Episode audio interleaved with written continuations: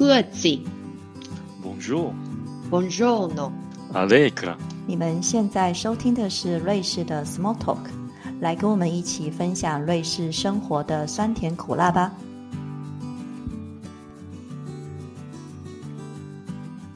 大家好，我是 Sophie。我是舒婷。医药是很重要的民生话题，不管年龄、生在哪个国家，都是民众切身的话题。全世界制药产业最大的国家是美国，最大的市场也是美国。根据二零一六年的资料统计，约占全世界的三分之一市场。我自己本身也在这个产业里面工作，不过我相信瑞士和美国的经验会非常不同。今天我们很开心邀请到 Eric 来到我们节目，跟我们分享他在美国制药产业的职涯故事。Eric 你好，要不要跟我们的听众打个招呼呢？哎、你好，Sophie 你好。你要不要介绍一下你自己，包括你的学经历，对如何从台湾到美国，然后从学校到制药业，然后现在我们知道你在 FDA。那呃，我之前在台湾是念化工系，然后来美国念生物工程啊，做 tissue engineering 血管相关的研究，然后毕业以后，呃，很辛苦的找到第一份工作，就到北卡 Research Triangle 这边，在 Biogen 担任这个制程整合的工程师，呃，做了七年多以后，换到了一家小公司做 gene therapy 啊、cell therapy，在这个癌症方面的研究，然后后来呃两年前到 FDA 做这个 medical device reviewer。我觉得是也要聊一下为什么 Sophie 跟 Eric 会搭上线哈？很有意思，就是其实我们算是前同事，都在 Biogen 服务对过一阵子，但是我们从来没有任何合作的关系没。有，我也不知道在瑞士居然有台湾人啊、Sophie 在这个领域做的这么杰出。那因缘际会是啊、几年前啊、我在 Biogen 我们工作七年，会有一一个月的 sabbatical，就是意思说你可以去做你任何想做的事情啊，包含旅行、研究都可以。然后刚好我一个大学同学在呃瑞士当 ETH 当教授，然后我就去他那边担任访问学者一个月，就是在这样的因缘机会下跟 Sophie 牵上线，然后互相交换一些工作上的挑战啊、职涯的选择，大概是这样子。真的是世界很小，刚好施志仁教授也曾经接受过我们的访问，他在第一季的时候出现。对，你们两个以前是台大化工系的大学同学。化工系对，你当时从啊、呃台湾到美国的时候，在选择你的专业的时候，就或者申请学校的话，有遇到什么样的困难吗？或者是你在适应一个新的环境？那可能是很久以前的事哈，你已经到美国应该有一段时间，嗯你不用强调人家年纪啊。看起来很年轻啦。我久到我都不记得了。呃，那个时候就觉得化工，同学大部分都去竹科啊，去台积电，好像大家都那么努力，然后那么认真，要做的这么好，我好像不太适合做那方面的工作或是研究。那对生物又有一点兴趣，呃，所以想找一个能够结合化工跟生物相关的领域。那后来就运气很好，申请到纽约大学水牛城分校，我们在做这个干细胞，然后生物材料，然后做一些呃 regenerative medicine 啊，我们所以有一些工程，有一些生物，然后有一些动物实验。嗯，Eric，刚你刚刚有提到说你毕业之后很艰难的找到第一份工作，就是指前前公司 Biogen。那依照你的学历是这么杰出的，台大毕业，然后又是纽约大学嗯，毕业的，然后又是这么夯的科对系，你当时遇到的困难大概是在哪？这个可能可以讲一个小时。我找工作找找的，对我找了七个月啊，我那时候还延毕这样子，因为刚毕业，履历表投出去根本没有人鸟你，对不对？那你就是觉得你自己做干细胞，做这个组织工程，做这个心血管的呃再生，你觉得自己做的很酷，然后这个研究呃举世无双，你就依照这个去投你的履历表。后来才发现，在业界好像没有这样的工作。那他们会觉得我医学方面我就要找医学院的啊，我纯材料的方面，我就要找纯工程或者纯材料领域的。那你这里会一点，那那里会一点，好像都不是我们要的。好像在业界比较少这这种跨领域的要求，特别是针对第一份 entry level 的工作，他就是要你博士班的专业，就在那个领域，呃，就是他们需要的。所以在那时候，我是以我觉得自己什么地方很厉害来推销自己。可是要找到工作，人家要 hire 你，重点是他需要怎么样的人，你会什么，跟你。是不是我们要的人不一定是同一件事，所以最后我花了很多很多时间做 networking，去不同的 conference 啊，或是到不同的公司自己毛遂自荐去去免费自己掏腰包飞过去演讲这样子，才发现到原来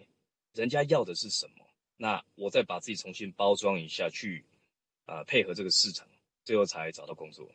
这个是非常特别的，而且我觉得我很欣赏你这么主动出击。但是我觉得这个他也点出了一个很多在念博士生的人他们在寻找工作的一些困境，特别是在学术圈待这么久了，跟业界多少会有点脱节，那造成说他们不知道业界要什么，不知道自己的履历应该写怎样才能够吸引到业界人资的目光。对我，我现在。时空背景是在二零一二年那个时候，那时候因为景气还没有很好，然后特别是生物相关的领域，其实机会不太多，也没有这些干细胞，也没有这些基因治疗 mRNA，什么都没有。那时候就是传统的制药，在那个时候是。你跑得太前面了。可以这么讲，就是你申请的时候觉得哇，那个研究很酷啊，发 paper 很酷啊。问题是你在申请学校，你不会去想说我毕业要干嘛，你也不知道业界在干嘛，你的老板、教授、博士。博士后学长也没有人知道在干嘛，对不对？因为他们不需要知道业界在干嘛，他们不用去找工作，他们就是在学术界做一些很酷的研究，可以拿到房顶就好了。所以其实中间是有个断层。对，我同意，因为其实，在瑞士也有一样的问题。那其实我念的学校 ETH 在国际上算是蛮优秀，很多领域走在很前面的一间学校，但也是因为研究的项目太高端了。造成业界还没有跟上，那所以这就造成了瑞士的一个产业生态，很多 startup，就是很多做研究出来的学生，因为找不到工作，就干脆自己自己开公司啊。但 Eric，我蛮好奇的是，你当初的那个 turning point 是什么？你找到 Biogen 的这个工作，你你包装了什么东西？你愿意跟我们听众分享一下吗？我那时候找工作的前几个月，前三个月，我都是找这种心血管啊、干细胞的哈。因为那是我的研究，我觉得我很厉害的地方，我根本不知道有这个 process development 制成整合的部门在药厂里面会需要我这样子的人，所以我中间 networking 很六个月啊，到处去参加各式各样的活动，然后最远到这个大华府的客家同乡会去参加，就是怎么样的活动我都去了，然后在那边呢结识了一位呃远亲。我不知道，我出生到现在都不知道有这个亲戚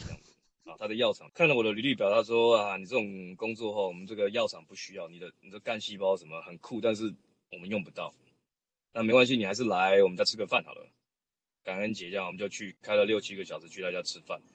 聊聊聊聊聊了两天。他说，其实你做这个东西，你做干细胞，做这些呃呃细胞培养 cell culture 啊。呃，medium optimization 或这些不同的 flask，要要细胞要越越养越多。其实，在公司公司里面有一个部门就是在做这个的。你有没有申请？我根本就不知道有这个部门，也不知道这些工作。然后他就找了一两个给我看。我说，诶，这个我也可以做啊。只是我从来没有想过，在实验室里面每个人都会的东西，没有任何发 paper 研究价值的东西，在业界居然这么的重要。所以后来嘛。慢慢往那个方向去，才发现这个部门里面、这个领域里面都是 bioengineering，都是 chemical engineering 相关的人。他们要找的就是你懂生物、懂工程，然后懂材料、懂数学，什么都要懂一些。你不一定是要研究做得很强，因为这个领域的研究在学术界，你没有办法发到那种 Science 啊、Nature 啊特别好的期刊。所以结论就是你在学术界。很夯的东西，在业界不见得很很多机会。那最理想的是，你在学术界不是那么热门，但是业界非常抢手的研究或是工作机会。这个是我那时候的体悟，所以后来重新包装自己。呃，我还是我会的东西还是一样，只是我我的应用可以放在业界某两个特定的领域。后来我的那个呃履历表送出去以后，电话面试啊，onsite interview 就一直源源不绝。嗯我从这个故事我听到两个呃 take away point，一个就是学界跟业界认知的落差，另外一个就是 networking 的重要性。超级啊！对，你不止你不止找到工作，你还认到亲戚耶。是啊，是啊，白吃白喝，每年去白吃白喝。是我相信你的优秀的研究能力，可能一开始的时候你找工作不需要，可是后来我知道你在 Biogen 的时候，你发表了五篇 paper，那个对你的职业的意义是什么？又是另外一个很大的转捩点，就是我一直觉得学呃研研究就是学界在做啊，业界就是赚钱。我的想法是这样子。然后进去业界以后，反正就混口饭吃嘛。然后然后看到同事发 paper，他那个点数一点两点，或以前在学术界你完全是呃嗤之以鼻，没有人在发那么点低的点数。然后老板就叫我做这个东西，解决一些工厂的问题，就解决一下啊。那个实验的本身 material method 完全是没有什么重点，每个人都会做，然后就 flask 这样摇一摇就好了。哎，结果我第一次去 conference present，我印象非常深刻。我讲完了以后，台下哦排队排了大概二十个人，哇，这么受欢迎，这在我过去在学界上台从来没有发生过。真的，这是偶像等级很有意思的地方大家跟你要签名的感觉。对我那时候其其他同事还拍照嘛，然后跟我老板说回去要加钱，不然他要跑了这样子。嗯我就觉得很奇怪，为什么我做一个那么直白、那么简单的东西，然后以 flask 摇一摇，会这么受受到欢迎？然后每个听众问的问题都那么像。后来我才发现，原来这个问题的背后是所有的药厂共同的痛，大家都有一样的问题。那它是一个原料出问题了，那这个原料在整个制药蛋白质量产里面是一个很重要的 component，所以虽然原料不贵，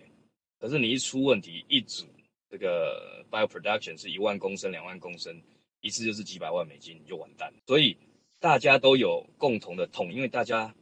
啊、都是买那几家 supplier 原料供应商，一个很简单的研究，居然会有这么大的影响。那后来那两年，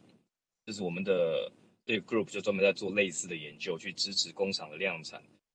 然后同时去呃 qualify 这些 supplier，所以陆陆续续从一开始的了解这个呃 quality control 是怎么一回事，到后来去发现问题的症结，关键是什么，也跟不同的公司开会以后，我们有一个呃药厂的大联盟这样的，很多药厂通通开会这样子，所以就继续在这个领域就白天上班，晚上就写论文这样子，就陆陆续续发了五篇 paper。那这个 paper 都是在制程方面的研究吗？对，嗯，对，所以你进了公司没有浪费时间呢、没有不是让你 等着退休的、啊，你很 productive 哎、所以那个是一个我完全没有预预预期到的状况，因为你白天还是要上班嘛，只是你做的东西多做一些数据，多完整一点的这个那个呃 figure 啊，就可以变成是一个研究的论文去这样子。所以这个是之前到公司没有预期到的。那公司其实也有很多 conference，你可以去参加，大家上台讲自己的研究。可是公司大部分是这种 case study，所以讲你的一些研究工工厂制成哈、原料发生的一些问题，所以其实是很好玩的一个经验，不是只是讲自己的研究多酷，你是实际上会对这个工厂、对产线、对这个领域会造成很大很大的影影响，所以其实是可以很有成就感的。那你后为什么后来选择要去 FDA 呢？那是完全一个不一样的，跟公司产业是完全不一样，可以说是站在另外一面。对，为什么你做这个决定？然后你觉得这个决定如何？后悔吗？先跟观众讲一下，FDA 就是美国的食食药署吗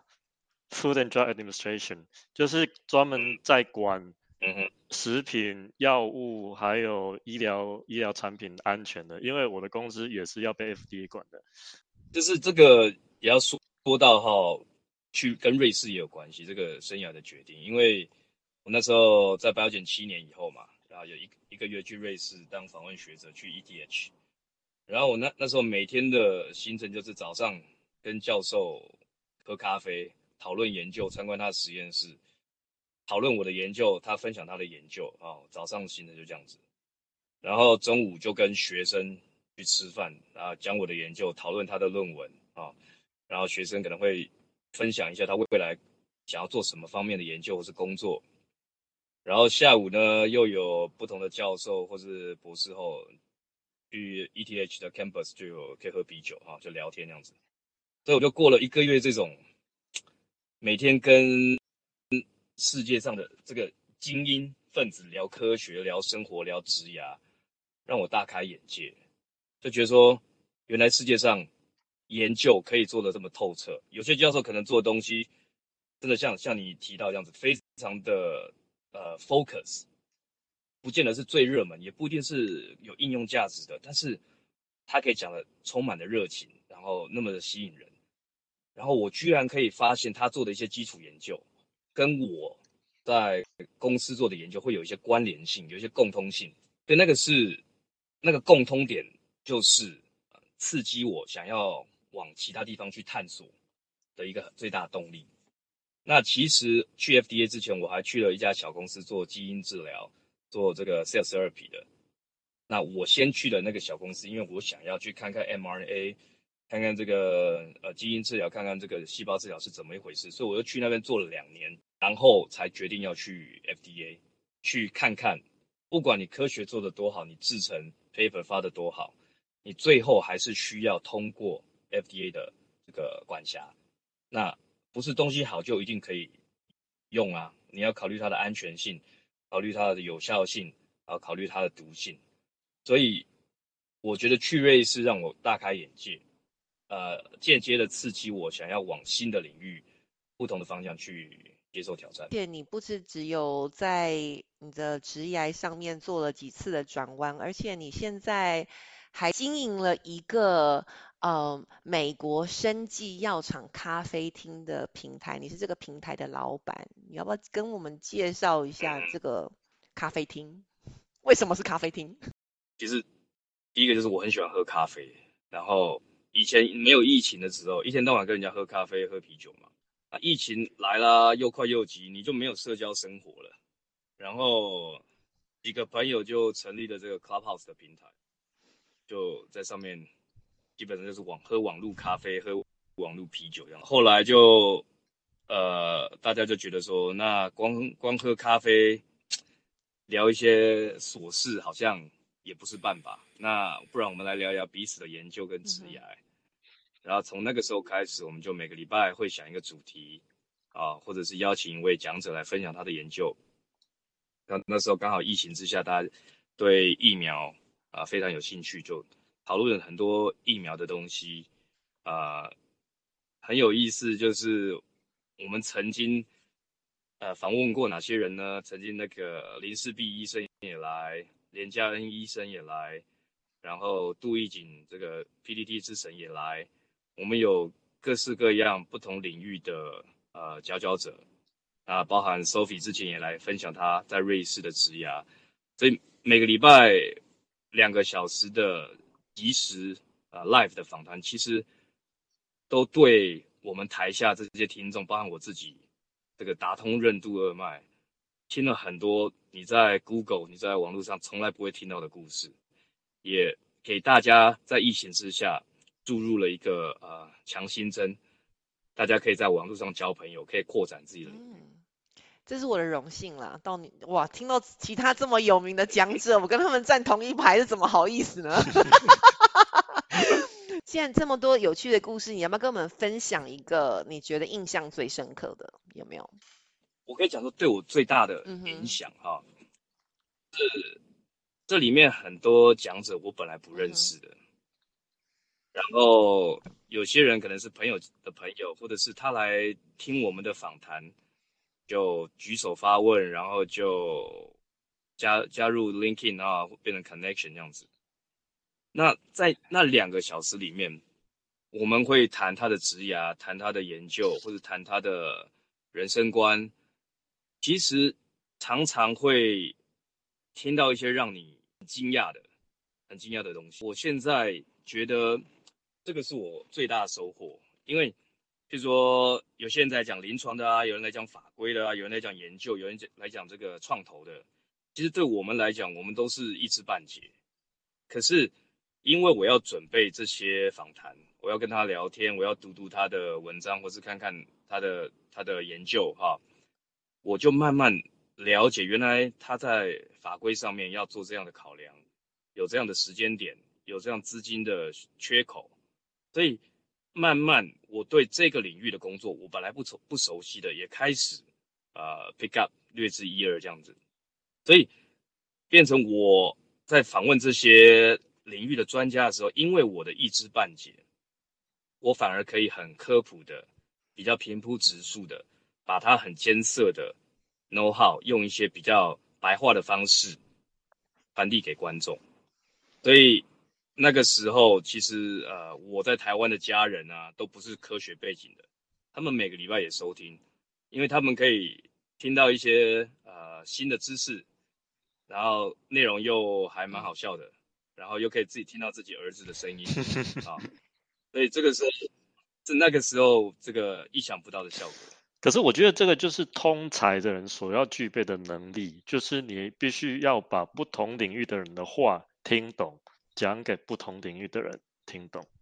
对我就是都会一点点这样子，但是都不深。你太客气了。我们那个时候，呃，台湾疫情严重的时候，其实那个时候听众最多了啊，平均可能五百个左右。哇，因为那时候，因为那时候那些网红会来参加活动嘛，啊，那时候的林世斌医生啊，台下你会看到很多一些你你电视上、新闻杂志上看过的人名。那因为可能林世斌医生很有名，他出现的地方大家就会去这样子。所以我记得那时候有讲到一些这些疫苗的量产啊，哈、出现了一些呃 quality control 的问题啊，法规的问题啊，你怎么 EUA 哈、那我们台上有法规的专家，那我是 CMC 制成的专家，然后我们也有这个 BD 的专家这样子，所以在台上，呃，讲者在讲他自己的东西，然后我们的 panel，我们的观众每一个都是一个领域的佼佼者，对他们提出了个人十几二十年的经验，然后一个这样子的 presentation，你可以看到一个疫苗为过去、现在、未来接受的挑战。那新闻媒体上面可能有颜色、有党派，但是我们在这里是讲科学，我们是传递一个正确的这些资讯，所以反而做了很多啊澄清啊。那我其实接到很多观众的这个 email 鼓励，就是说哇，来这边可以听到一些无党无派、公正的科学新知哈、非常的开心。所以后来也是大家可能有有这种使命感。就是会来这边澄清一些谣言啊，然后帮助台湾的一些听众或是有些网红来，他们会吸收一些我们的科学的知识，然后带回台湾。他们有声音，他们有声量，他们可以上电视节目、广播节目去分享这些东西。所以我们那个时候有一批这个键盘侠这样子，在背后 去传递一些呃科学上的了解，然后当做他们的参考指标。这个真的是，我觉得就是科学的美丽，因为科学也是追求事实的，所以有一个平台传达事实是非常重要，尤其是在那个阶那个时候，我记得有很多不同的声音，有很多假消息，所以我相信的帮助了很多人。刚你有提到说你来瑞士一个月嘛？你对这个国家在这个一个月里面有没有什么样的观察？我们知道你刚刚有提到了你这边多精英，那除了这个之外，你有没有什么对这个国家有什么其他的观察？我那时候就就想搬去住啦。那时候工作也都谈好了，准备要去住个三年，工作个三年这样子。但是因为这个 HR 这个 paperwork paperwork 上面比较慢，然后所以后来我就没有没有去成功这样子。那我觉得那是一个非常适合生活做研究的环境。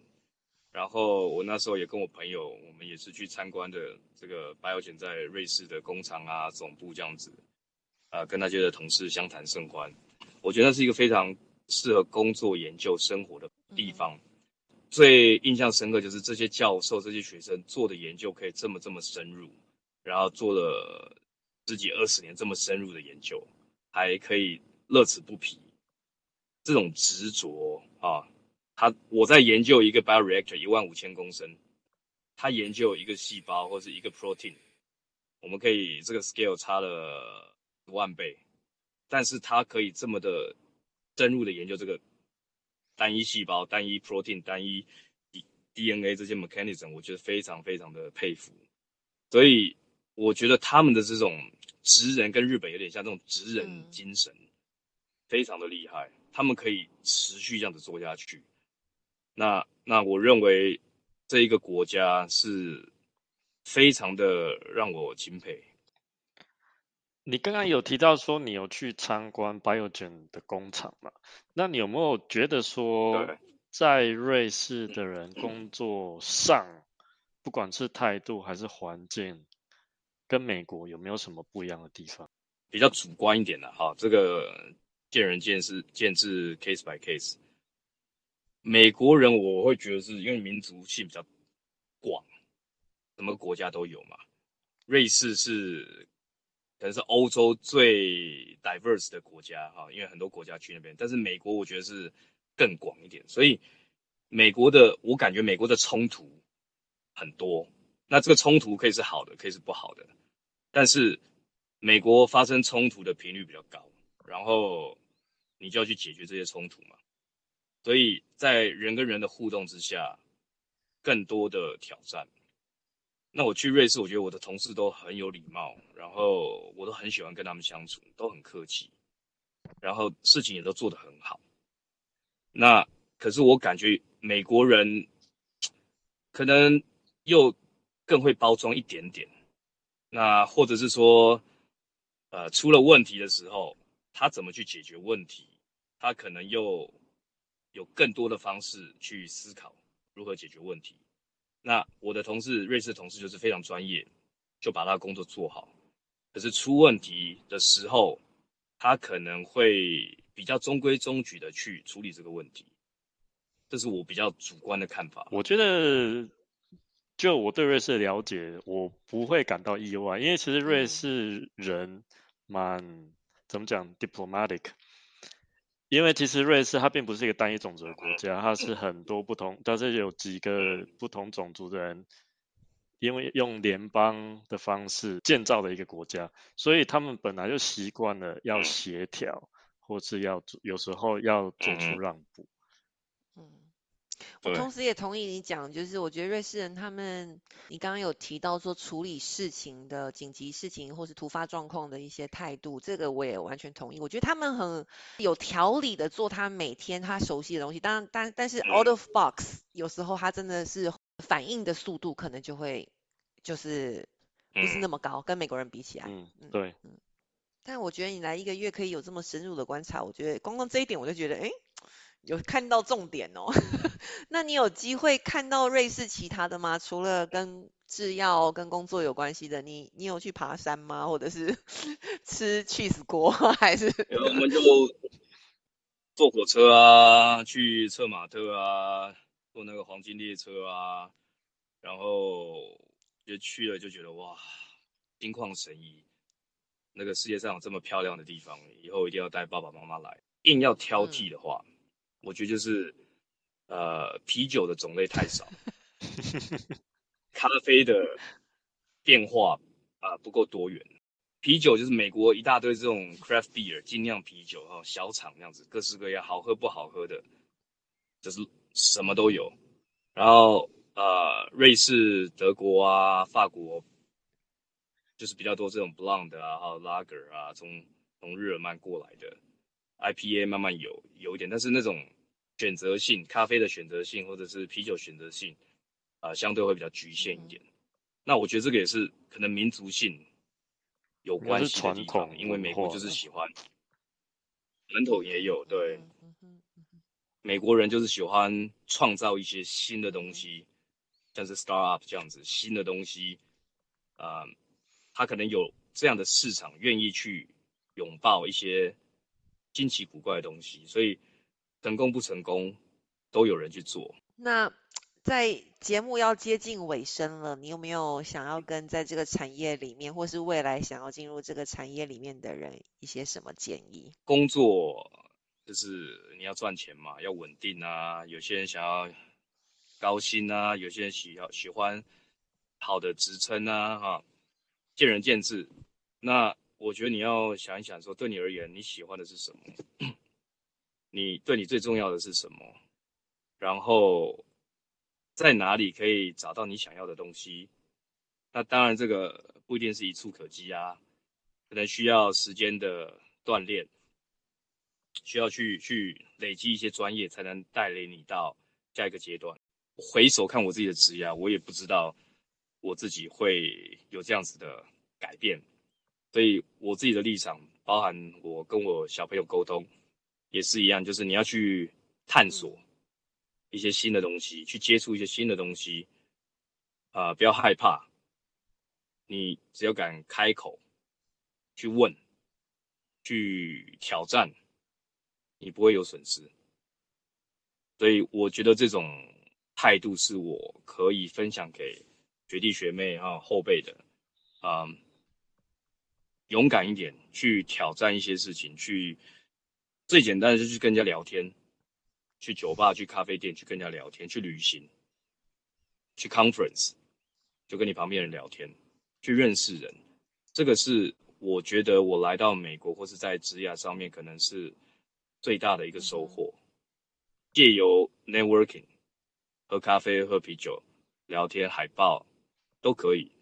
去交朋友，去认识这个人。也许他也想认识你，也许这个人可能就是你啊、呃下一份工作的贵人。哎，你刚刚提到了那个你的美国生技药厂咖啡厅，我们的听众可以加入你的粉丝页吗？那个对，我们现在大概有差不多三千个粉丝。那其实我们呃不是那么的积极在广告，因为我们希望是在相关领域的人进来讨论啊，所以其实我们有一些审核的过程。但是只要你是相关领域的，或者是你只是好奇，不是假账号的话，我们都很欢迎。那我们在脸书搜寻我们美国生技药厂咖啡厅，你可以加入我们的粉丝页。那我们现在也在准备呃新的活动，可能会呃有 Clubhouse 及时的讨论，再搭配 Podcast 呃访谈性的活动，然后让这个大家能够在不同的平台更有机会去认识新的朋友。好，那今天听完 Eric 的故事，希望各位听众对美国的制药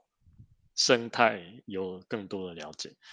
那如果你有相关的经验跟观察的话，欢迎跟我们分享。如果你喜欢我们的节目，欢迎推荐给你的朋友们，还有按订阅跟分享哦。今天节目就到这边，谢谢大家的收听，我们下集再见，拜拜。